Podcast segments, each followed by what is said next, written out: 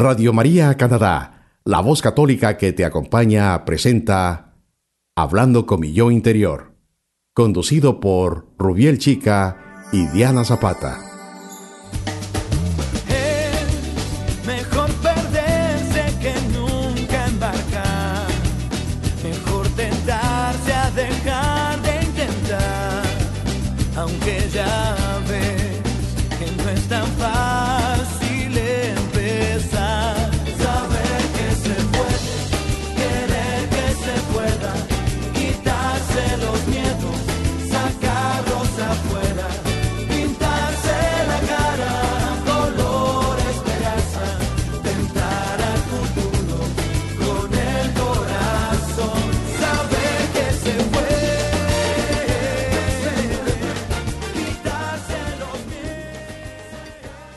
Bienvenidos a un nuevo episodio de su programa Hablando con mi yo interior. Les estamos saludando desde la ciudad de Toronto a todos los que nos escuchan a través de Radio María Canadá y también a los que nos siguen desde cualquier parte del mundo por medio de la aplicación de Radio María en sus teléfonos celulares. Mi nombre es Rubiel Chica, su psicólogo amigo. Y mi nombre es Diana Zapata. Los invitamos a que nos acompañen en esta ocasión a conversar un rato sobre un tema bien interesante como es la salud mental en la mujer inmigrante. Bueno, en el día de hoy nos acompaña una persona muy querida de nuestra comunidad hispana aquí en Toronto. Su nombre es Dinora Aldana, quien es analista y asesora en género y migración de la Asamblea Legislativa del Salvador y ahora residente en Toronto. Ha realizado varios estudios sobre el impacto de las políticas públicas sobre derechos de las mujeres y sobre el fenómeno de la trata y tráfico de mujeres y niñas. Dinora nos va a hablar hoy de la importancia de salud mental en la mujer inmigrante. Dinora, bienvenida al programa. Bienvenida. Gracias, un gusto de, verlos después de varios meses de ausencia en, Canadá, pero ya estamos de regreso, gracias a Dios. Ah, qué bueno, excelente. Hoy nos vamos a a instruir con este, con este tema tan interesante y tan importante para todas nuestras mujeres inmigrantes y todas las mujeres hispanas. Y Dinora tiene muchísima experiencia y mucho conocimiento en este campo, entonces será muy bueno conversar con ella y sobre todo a propósito del Día Internacional de la Mujer que celebramos también hace poco.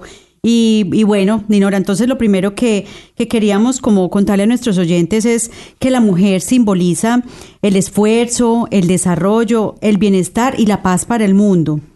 Pero realmente esto no es posible sin la ayuda del hombre porque ambos son realmente el complemento para lograr el bienestar mayor y posible para todas las naciones en el mundo y la, la y la humanidad en su conjunto, ¿verdad?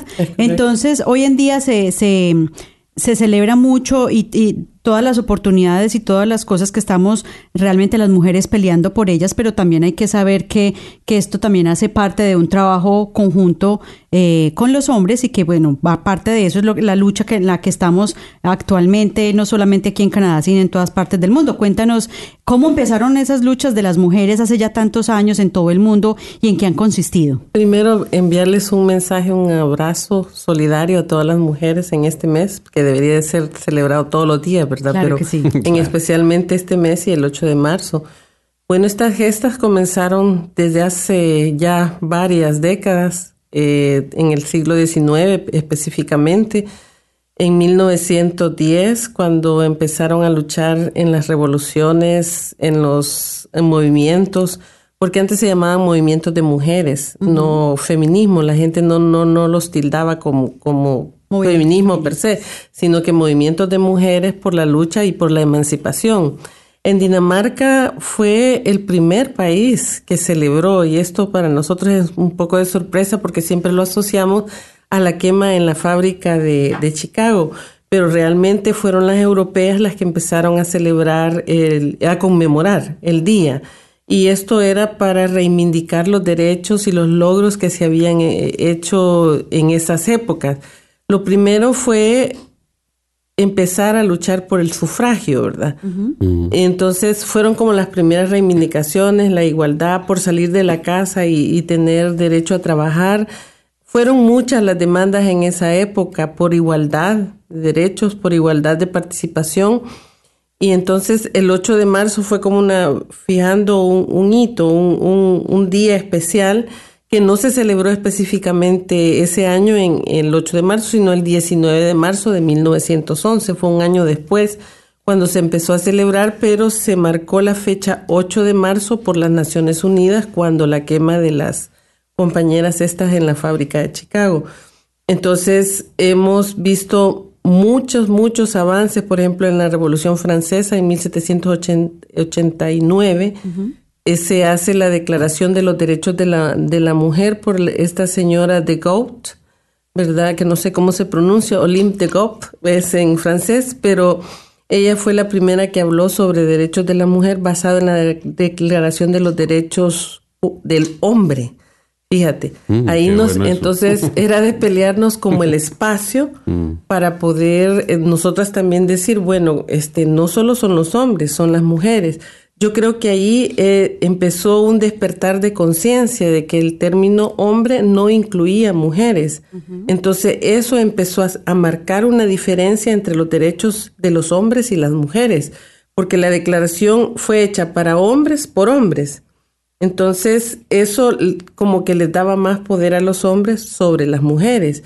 Y ahora los movimientos actualmente estamos luchando por nuestros derechos per se como mujeres para tener igual eh, derecho al trabajo, a los salarios, a la salud, a la vivienda, pero sabemos que sin los aliados, y eso lo hemos comprobado en El Salvador cuando mm. nosotros hemos diseñado políticas públicas, para que una ley pase en el Congreso y sea política pública y sea ley de la nación, tenemos que tener aliados hombres. Entonces, ah. ¿cuál ha sido la tarea? Traer a nuestros compañeros, concientizarlos de que, de que todo el trabajo, incluso el trabajo en la casa, que no es visibilizado, que es una de las demandas actuales, ¿verdad? Este, como poner una remuneración simbólica y que debería de ser quizás remunerada de verdad eh, con, dinero, pero de ponerle como precio, como un precio al trabajo de la mujer, para apreciar el trabajo de las mujeres. Y entonces hacer que nuestros compañeros sean incluidos en estas tareas. Entonces, eso es en la actualidad, pero en el pasado las primeras reivindicaciones fue el derecho al voto. Por ejemplo, en, en mi país, en 1939, se dio el derecho al voto a las mujeres, pero solo las que eran casadas y letradas, como decimos en, con algún título. que habían estudiado. Sí, que habían estudiado. Entonces, este, no estábamos completamente satisfechas y no fue sino hasta 1950 que se decreta el voto para todo, todas las mujeres sin distinción y desde entonces es que hemos venido votando este, ya como mujeres que no somos eh, masivamente las que atendemos a las urnas, pero sí somos la mayoría en la población, somos el 53%. Y los hogares jefiados, el 67% son mujeres. O sea, mujeres madres solas, ¿verdad? No es por, por decisión, sino por circunstancias que a veces se dan y que siempre son acuñadas por el poder que se le ha dado al hombre para decidir él su destino, pero no así las mujeres. Claro que sí, Dinora. Y mm, mi pregunta en este momento entonces sería con base en lo que nos estás contando de El Salvador, que es tu eh, experiencia principal de trabajo, pero me imagino que has tenido contacto con gente que trabaja en esta misma área en otros países eh, de Latinoamérica, en nuestro caso. ¿De pronto tienes alguna referencia de lo que se hace eh, con respecto a los derechos de las mujeres en otros países, en nuestros países latinoamericanos? Claro que sí. Mira, nosotros para construir este, nuestros cuerpos de ley nos hemos basado en dos convenciones, que es la CEDAW y la Belén do Pará. La Belén do Pará fue dada en Brasil y la CEDAW se dio en el seno de la ONU. Entonces, esas dos leyes han servido de parámetros, son leyes, este, son convenios bien cortitos, pero con los, las cuestiones fundamentales que son salud, educación, vivienda, trabajo y este, cultura. Entonces, bajo esos parámetros de las dos convenciones, que son como las, las convenciones sombrías, toda Latinoamérica ha tenido que adoptar medidas especiales, primero temporales y después legislaciones, para proteger los derechos de las mujeres. Entonces tenemos estos dos marcos internacionales y cada país ha ido adaptando una ley. Por ejemplo, en nosotros tenemos la ley en contra de, para erradicar la violencia contra las mujeres y la otra para erradicar la discriminación. Entonces entiendo yo que en toda América Latina hay esos mismos cuerpos de ley desde México para, para abajo, Suramérica, y en Centroamérica hemos logrado, por ejemplo, tratar de homologar las leyes centroamericanas porque además de los parlamentos nacionales, tenemos un parlamento centroamericano. Regional. Regional, que es el que ayuda a que todos estos cuerpos de leyes se homologuen. O sea, no lo hemos logrado 100%, pero los esfuerzos están puestos en la mesa para poder lograr cuerpos de ley y, por ejemplo, hacer reciprocidad en el, en el tema de la trata, por ejemplo, hay este, alertas que se van dando de un país a otro, ¿verdad? Y se va este, coordinando los esfuerzos para que cuando se dé cuenta de, de traslado de gente a otros países, estos países cooperen en capturar y desarmar las redes que están bien vinculadas con, con el narcotráfico y el crimen organizado. Entonces, ahí por ahí vamos hilando y también sabemos que cuando ya las mujeres, por ejemplo, en el problema de la trata, nosotros tenemos una ley especial eh, contra la trata que tiene que ver con la ley de extinción de dominio. se conjugan varias leyes para poder proteger a las víctimas. Eh, recientemente se está discutiendo cómo va a ser el, el, el approach, se dice en inglés, cómo va a ser el, eh, el protocolo para atender a las víctimas de trata y a dónde se van a llevar, porque en la actualidad mezclan violencia doméstica con, la trata, con la trata de personas, con las víctimas de trata o las víctimas de, de, que van huyendo de las maras, ¿verdad? porque es un problema grave el que nosotros tenemos en El Salvador y en Centroamérica, porque algunos países lo niegan, pero la verdad es que el problema de las maras está en toda Centroamérica, incluyendo Costa Rica, aunque no lo crean. Mm, también en Costa Rica. Sí, hay, hay. Mm. Eh, las maras es un fenómeno que nos afectó mucho con el desarrollo del Plan Puebla-Panamá y del Plan Colombia. O sea, mm. los dos países barrieron sus, sus narcotráficos, unos para el sur, otros para el norte, y lo que hicieron fue invadir el puente de que es Centroamérica. Centroamérica. Y realmente lo que pasa en la región nos afecta a todos los países. Entonces, esos esfuerzos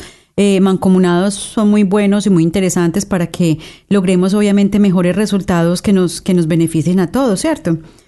Mm. Pero bueno, hay varios puntos importantes que hemos como tratado hoy, pero como aclarándole aquí a nuestros oyentes, a todas las personas que nos están escuchando, qué bueno como aclarar también de que conmemorar y celebrar es lo mismo o podemos decir que no.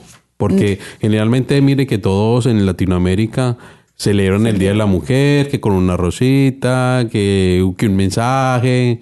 Pero entonces podemos decir de que conmemorar y celebrar es como lo mismo. Eh, no, es, es diferente. Mm.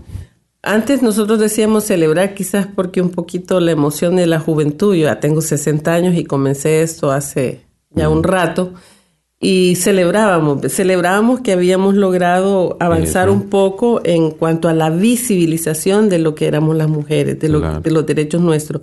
Pero hoy conmemoramos porque hay muchas víctimas. Aparte de las víctimas, las mujeres que dieron su vida por nuestros derechos, pero no solo eso, es no podemos celebrar si no tenemos una igualdad este, de, real, ¿verdad?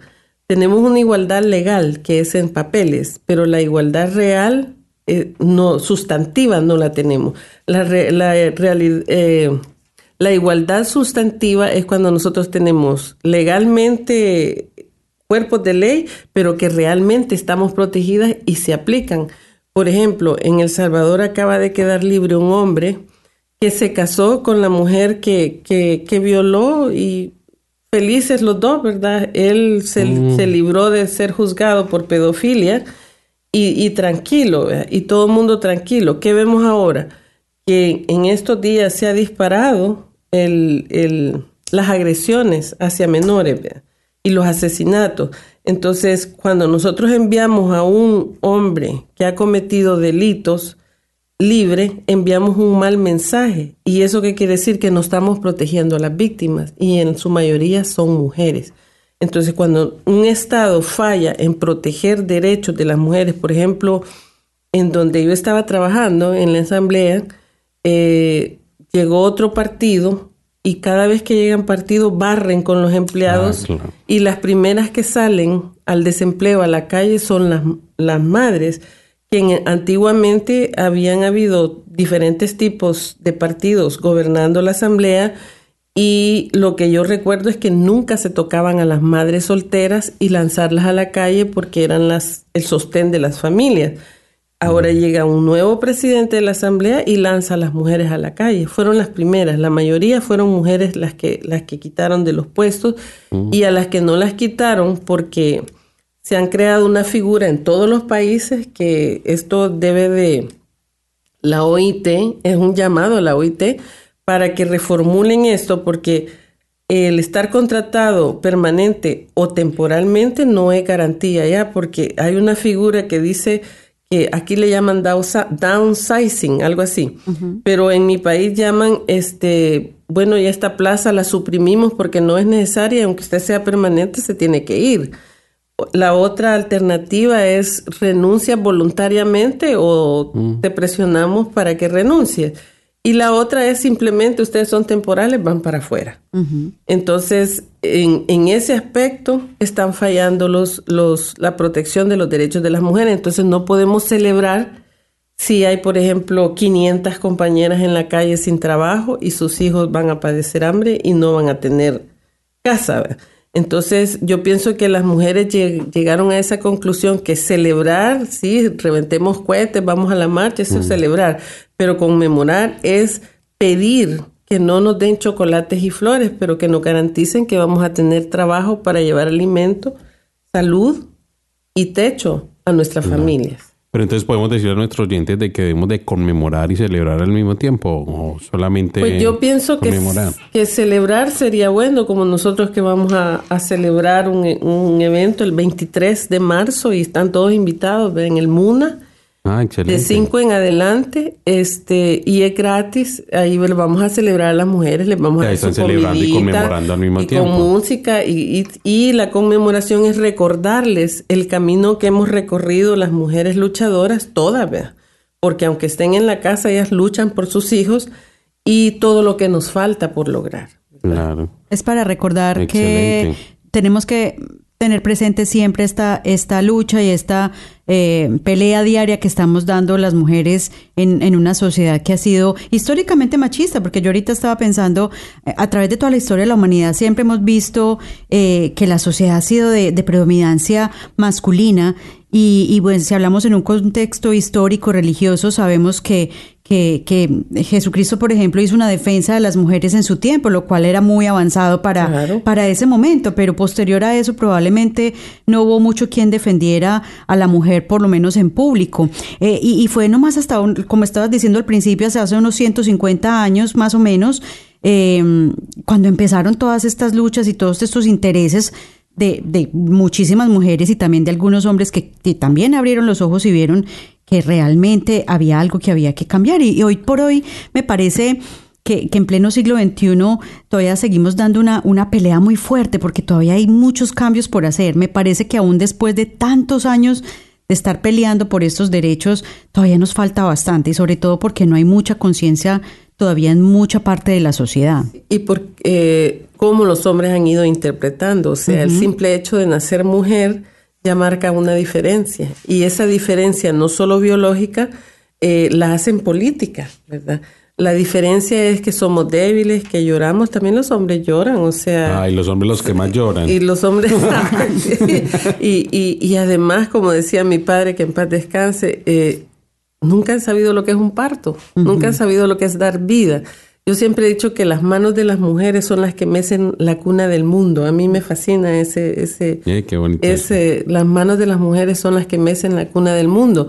Porque es cierto, los muje- las, las mujeres eh, nos han hecho ver como que, por ejemplo, yo leía un comentario, en, eh, como ustedes quieren celebrar el Día de la Mujer, vengan, estamos este, contratando seis mujeres para que levanten bolsas de cemento.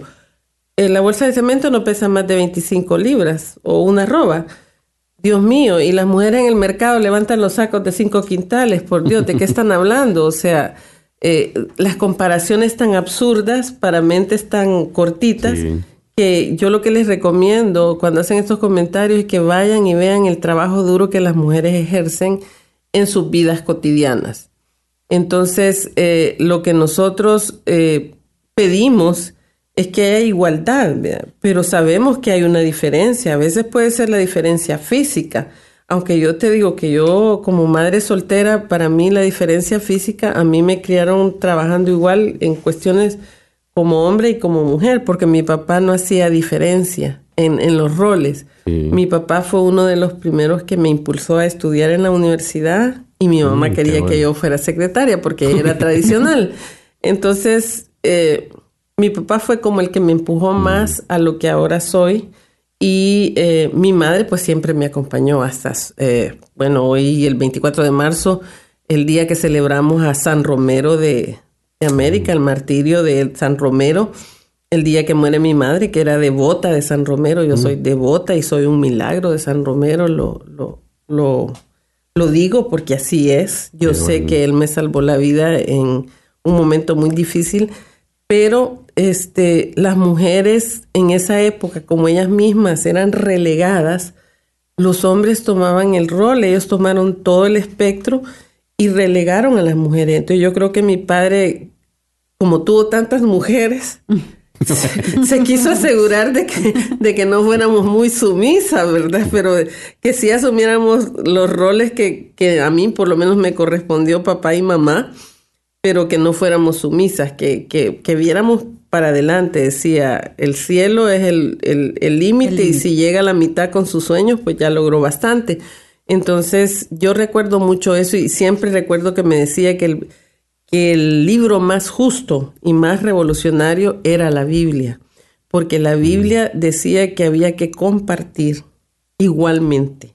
Entonces, no sé de dónde algunos pastores, porque yo los pastores son los que conozco que son un poco más eh, sesgados a, a, que la mujer no, no, no sobresalga, este, sacan de que, de que la Biblia dice que nosotros salimos de una costilla. Yo cuando hago, cuando hago eso, ese tipo de talleres, lo primero que les digo, tal vez fue un sentido figurado, pero no de que nos sacaron de una costilla, sino que de que íbamos a acompañarnos los dos en iguales condiciones. Entonces, ve la interpretación que yo le doy, pero la interpretación que otra persona le puede dar es de que usted tiene que someterse, ¿verdad? Dinora, pero entonces después de todo, de todos estos eh, eh, comentarios que hemos hecho eh, acerca del, de la lucha por la igualdad y toda esta batalla que hemos dado a las mujeres a través de todos estos años. Traigámoslo como al contexto de, la, de la mujer inmigrante. Exacto. Mire, en mi país es lo, lo que yo le puedo contar y creo que es la historia de todos los países de América Latina. En el contexto de la guerra, hubieron muchos antes de la guerra un éxodo, un éxodo, durante la guerra otro éxodo y todavía siguen saliendo gentes del país. Entonces, ¿qué pasa? La gente sale por diferentes razones. En, aquel, en aquel momento se luchó porque no había acceso a muchos recursos que aquí en Canadá se tienen. Entonces, si nosotros tuviéramos esos países donde hay trabajo, salud, educación garantizada, usted puede caminar por la calle y, está seguro de que va a regresar a su casa, eh, la gente no tendría que salir de América Latina, pero desgraciadamente han habido estos momentos específicos en la historia de nuestros países donde la gente ha tenido que salir por diferentes motivos. Entonces, ¿qué pasa? La mujer migrante, en muchos casos, por ejemplo en El Salvador, hemos pasado por México, es una cultura, cultura mm. diferente, hablamos español, pero las costumbres son diferentes, la comida, el chile, por ejemplo, este, la forma en que ven a la mujer sola, ¿verdad? Es un gran estigma en México. De ahí pasar a Estados Unidos, donde la primera barrera es cómo cruzar la línea, la frontera, ¿verdad? Que llegar sano y salvo, porque la historia de, del cruce de frontera es el mismo desde hace 37 años que yo crucé con mi hijo a pie esa frontera. Llegamos a Estados Unidos, la primera barrera es el idioma. La segunda es que seguimos siendo clandestinos porque si usted no tiene papeles, usted no existe y no hay acceso a ningún recurso. Entonces estamos peor que en nuestros países, porque en nuestros países usted va a la unidad de salud, aunque sea una penicilina le pone. va, llega, eh, la oportunidad se abre, por ejemplo, para los salvadoreños en, los 80, en el 88, un poquito antes, en el 88 mi caso, abren la frontera, nos dan refugio, venimos. A mí me dieron acceso a, tener, a ir a la escuela, pero no a trabajo, momentáneamente. Yo era madre con dos niños acostumbrada a trabajar. Entonces, estar en la casa, eso de estar en cuatro paredes, yo creo que ningún hispano que me esté escuchando y saben que estoy diciendo la verdad, uno no está acostumbrado a vivir entre cuatro paredes eso va creando como, como una persona con monólogo. Uno empieza a hablar solo, que donde puse la sal, que donde puse el azúcar, y de repente eso se vuelve cotidiano, hablar solo, ¿verdad? Entonces, eh, y la otra barrera es, usted viene a mediados, tal vez en agosto, y empieza el invierno. Esas nevadas, ese frío, yo me acuerdo que mis hijos me decían, mami, regresémonos a California, mucho frío. Porque yo me imagino que los pobrecitos, igual que yo, nos congelábamos y sin automóvil y sin nada, caminando a las si caminar dos minutos del lugar donde está a, a, donde va usted a tomar el autobús, y eso es un, martirio.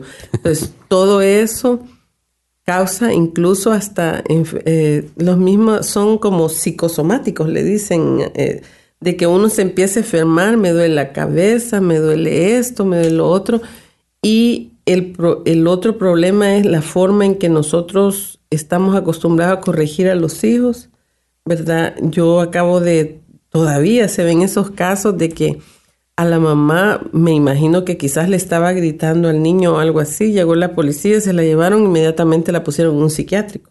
Mm. ¿Verdad? Entonces, esos, esos quiebres culturales. Hay de un choque muy grande. Sí, de que entonces ella acaba de hacer un collage en el cual ella, ella, en rojo y negro, expresa cómo ella se siente el haber llegado acá y, pone unas esposas, un, back, un atrás de las esposas un completamente negro y con nube crisis. Entonces ella describe este, que eso ha sido un sufrimiento para ella, porque primeramente, primeramente le, le quitan a sus hijos, ¿verdad? Pero no le preguntan de qué país viene y cómo está acostumbrada a corregir sus hijos, sino que le aplican las recetas de Canadá mm. a una persona migrante que no sabe inglés, no conoce la cultura y lo único que conoce es lo que trae de su país, comida, costumbres, formas de corregir, formas de conducirse en la vida. O sea que estos son como sistemas de desigualdad y opresión que finalmente afectan principalmente a la mujer por todas esas características que nos has contado y que a la larga pues es como la experiencia de tu propia experiencia personal, pero a la larga la de muchas mujeres también inmigrantes, no solamente aquí en Canadá, sino probablemente en muchos países del mundo. Dinora, de pronto para, para... Pero bueno, qué bueno, antes de que vamos como cerrando un poco, para ver qué, cuáles serían como esos logros o qué podemos hacer los hombres y las mujeres como para tener esa igualdad de género. ¿Qué serían como esas recomendaciones que nos podrías dar frente a eso y para nuestros oyentes y para todos los que nos van a estar como escuchando? Mire, primeramente más educación, más servicios hacia la comunidad, por ejemplo, a cualquier comunidad migrante, porque aquí somos de diferentes países. Pero, por ejemplo, los hispanos, un llamado a que cuando tengamos servicios, tengamos servicios de calidad y calidez. O sea, ¿qué quiere decir esto? Que, oh, sí, ¿cómo se llama? Eh, firme aquí, ya la van a atender. O sea, nos ven como un número, no como seres humanos. Entonces, esa deshumanización en los servicios hace que la gente se aísle y no quiera llegar a los centros. Un llamado para los centros para que revisen la forma en que atienden a, las personas que llegan en busca de ayuda, porque a veces la gente es tan tímida, más si la gente viene del campo. ¿Verdad? No están acostumbradas a, ni siquiera cómo llegar a un, a, un, a un escritorio y pedir un favor o les da pena porque no están acostumbrados a pedir favores. Entonces, recomendar que, que estos centros salgan hacia afuera, vayan a las radios, vayan a los consulados, establezcan este, redes realmente en beneficio, que no se conformen si tienen cinco clientes, que busquen 10, 20 clientes que yo les aseguro que hay muchas mujeres aisladas en los vecindarios, en las comunidades, que están necesitando que se haga un evento al aire libre y que no excluyan a los hombres, porque los hombres son aliados y, y, cuando tenemos aliados somos más fuertes. Yo pienso que la lucha debe de continuar y no ser solo el 8 de marzo, sino que buscar, accesar. Yo les agradezco a ustedes que me han dado la oportunidad de estar esta tarde con ustedes conversando un poquito y espero que no sea la última, este, sobre los derechos de las mujeres, ¿verdad? Y lo que, lo que nos afecta en nuestra salud mental. Porque yo recuerdo haber regresado a El Salvador y no me acuerdo platicar sola, ¿verdad? ¿Dónde está la sal? Pero llegando aquí, oh no, ya, estoy de regreso. Uno empieza a platicar solo y a veces los vecinos van a decir, bueno, ¿y esta mujer por qué está platicando sola? Pero esos son los, las, como las barreras y la otra cosa de que establecer redes de, de, amigas, de comunidad, hablar, mira, ¿por qué no te, por dónde estás, qué estás haciendo, por qué estás aislada, porque, o sea, hay tantas formas. Va, hoy viene el verano, hacer picnic y dentro del picnic hacer tallercitos para concientizar a mujeres y hombres y a la comunidad, a los jóvenes especialmente, de dónde, de dónde vienen, que no se olviden de sus raíces, porque sus raíces son lindas. O sea, nosotros somos los inventores del cero, en el mundo. Entonces no podemos decir que la NASA fue a, la Luna sin la ayuda de, los latinos, ¿verdad? Claro que sí. Sin el cero no hubieran llegado. Y sin la ayuda de las mujeres de la raza negra, que fueron las que realmente trabajaron, ¿verdad? Entonces, todo la señora Mercedes, del Mercedes-Benz, mm. que ella fue la inventora, pero como en la época en que ella inventó el, el automóvil y los frenos, las mujeres no teníamos derecho a registrar y patentar mm. los inventos. Entonces lo patentó el esposo y ella quedó mm. invisibilizada. Ahora que estamos haciendo estudios, porque estoy haciendo un estudio sobre la historia y la participación de las mujeres en El Salvador, cuando busco material me voy encontrando, por ejemplo, a esta señora de Francia, Olympe de Gauss, que nadie la conocía, ¿verdad? Y habló sobre los derechos de la mujer y de la ciudadanía, que es importante. En mi país está la Prudencia Ayala, que fue la primera mujer en 1910 que se atrevió a declararse, yo quiero ser candidata a presidenta de la República. y fue una de las mujeres que escribió en un periodiquito local, siempre, ¿verdad? Abogando por los derechos de las mujeres. Entonces, eso es mucha tela para cortar y eso nos da para otro programa completo de, sí, de hablar como todos esos logros tan bonitos que hemos tenido las mujeres en, en, el mundo a través de toda la historia. Claro. bueno, yo creo que hasta aquí terminamos, Diana. No sé, muy interesante todo lo que hablamos. Ojalá nuestros oyentes estén pendientes de todo lo que hemos hablado hoy y qué bueno pues que sigamos adelante pues como con este todo lo que hablamos que fue muy importante. Y no se olviden que están invitados el sábado 23 de marzo a las 5 pm en el 1263 de Wilson. Es completamente gratis, mujeres y hombres. Bienvenidos. Excelente. Muy bien, me parece. Bueno, Diana, no sé, hasta aquí Se nos pues, acabó el tiempo, desafortunadamente. Dinora, muchísimas gracias por venir, por regalarnos parte de tu tiempo, de tu día tan eh, ocupado, pero bueno, esperamos que puedas volver en mm. algún momento y compartamos con nuestros oyentes muchos otros temas de los que sabemos que eres muy, experta y que nos vas a poder eh, ayudar a, entender muchas cosas, eh, no solamente a las mujeres, sino a toda nuestra comunidad hispana aquí en Toronto y en cualquier parte del mundo que nos están escuchando. Un abrazo sororario. Muchas gracias. Bueno, gracias. Recuerden pues que los estuvimos acompañando a sus amigos Rubiel y Diana y hoy estuvimos conversando sobre la salud mental en la mujer inmigrante. Esperamos pues que les haya interesado y les haya gustado este tema. Muchas gracias por recibirnos cada semana en sus hogares o en sus sitios de trabajo. Permanezcan en sintonía de la emisora Radio María de Canadá. Envíenos sus comentarios al email hmi@radiomaria.ca y denle like o me gusta a los audios de la página de Radio María. Claro que sí, entonces nos despedimos por ahora. Que estén muy bien, hasta, luego. Radio, María, Canadá, la, voz católica, que, te acompaña.